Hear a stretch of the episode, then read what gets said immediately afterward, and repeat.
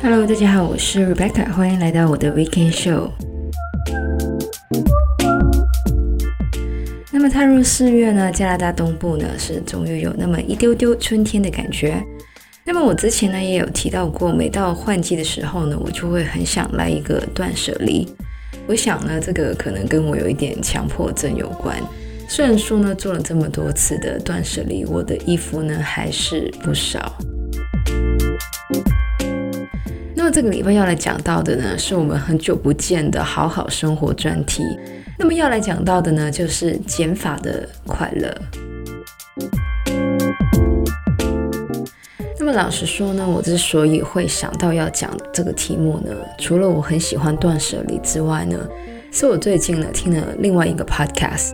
那么这个 podcast 呢是 The Atlantic 这一本杂志的一个专题，名字呢叫做 How to Build a Happy Life。那么里面有一个专访呢，就是请来了维珍尼亚大学的设计工程教授 Lady Clarks 来讨论关于减法的生活。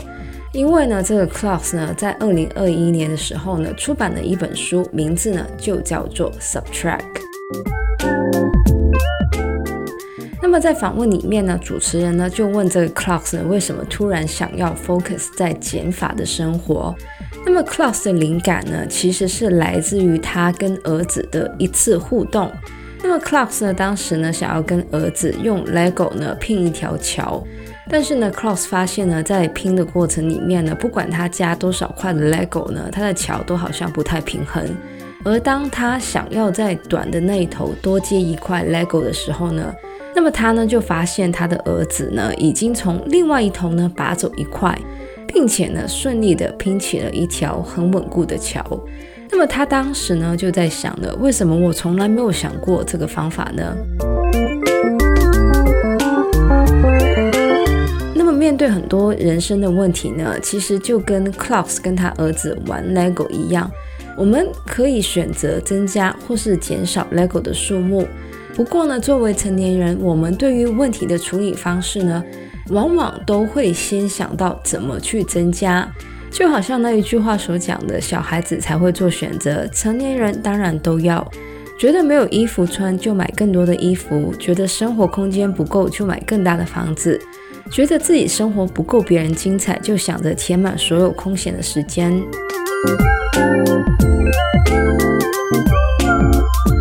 那么我们为什么随时随地都想要更多呢？当然，这跟我们的进化是有关系的，因为呢，在史前的时代里呢，食物是非常缺乏的，所以呢，我们很自然的就会想要囤积食物或是其他对于生存有用的工具。回到二零二零年的二月的时候，我们多多少少都因为这个疫情而需要囤积一点食物或是口罩。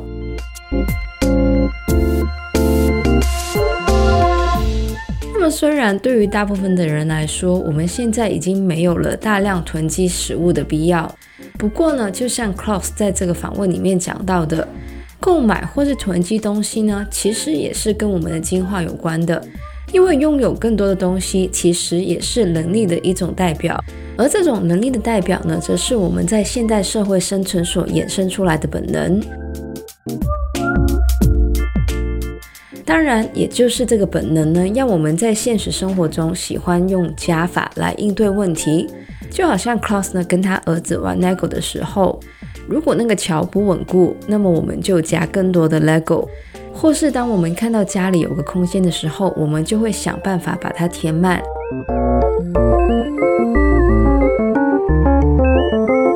那么当然，我们对于加法的沉迷呢，其实并不只限于物品。对于我们的时间跟人际关系，我们也一样喜欢用加法去应对。那么之前呢，我在讲《Make Time》那本书的时候也有说过，因为这个奋斗文化，也就是 Hustle Culture 的关系呢，现代人很喜欢把自己的时间用工作来填满。那么当然，我觉得年轻的时候呢，多多的奋斗是正常的。但是呢，就是因为时间是有限的，所以呢，我们才更需要学习减法来让生活达到平衡。就好像这个 Klaus 用 Lego 拼的一个桥一样，更多的 Lego 看起来可能很华丽，但是呢，它不见得是最稳固的。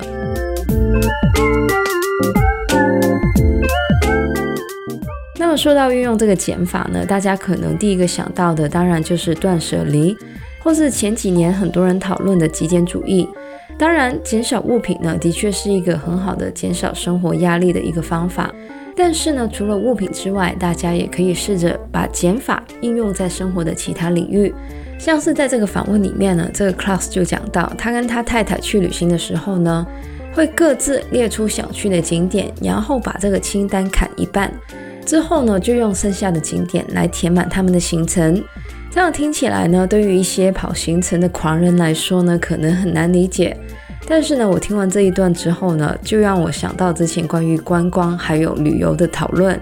当我们只是走行程打卡的时候呢，我们虽然很像行程满满的去了很多地方，但是呢，我们可能没有办法去了解或者感受这个地方。当然，这样说起来好像很容易，但是呢，我们多多少少都有一些错失恐惧 FOMO。那么要怎么应用这个减法呢？其实很考验我们对于人生的追求。突然间，这个话题就上升到了人生追求的层面了。那么为什么会说这个跟我们的人生追求有关呢？我们的工作或是生存的动力呢，很多的时候都跟我们的目标有关。而当我们的目标越来越多的时候呢，要做的事情当然就越来越多。这也导致呢，我们好像做了很多事情，却又什么都没做的感觉。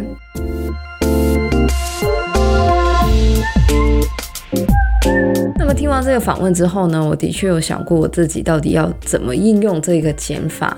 那么以下呢，是一些大家可以考虑的部分。那么第一个呢，当然就是我们的物品；第二个呢，就是我们的习惯。有一些习惯呢，是我们每天必须的吗？第三个呢，就是我们的工作。我们的工作里面有什么是可以减少的？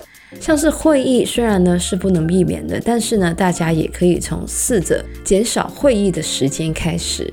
第四个呢，就是我们的理财，我们真的需要这么多信用卡或是账户吗？第五个呢，就是我们的人际关系，而最后呢，就是我们的目标。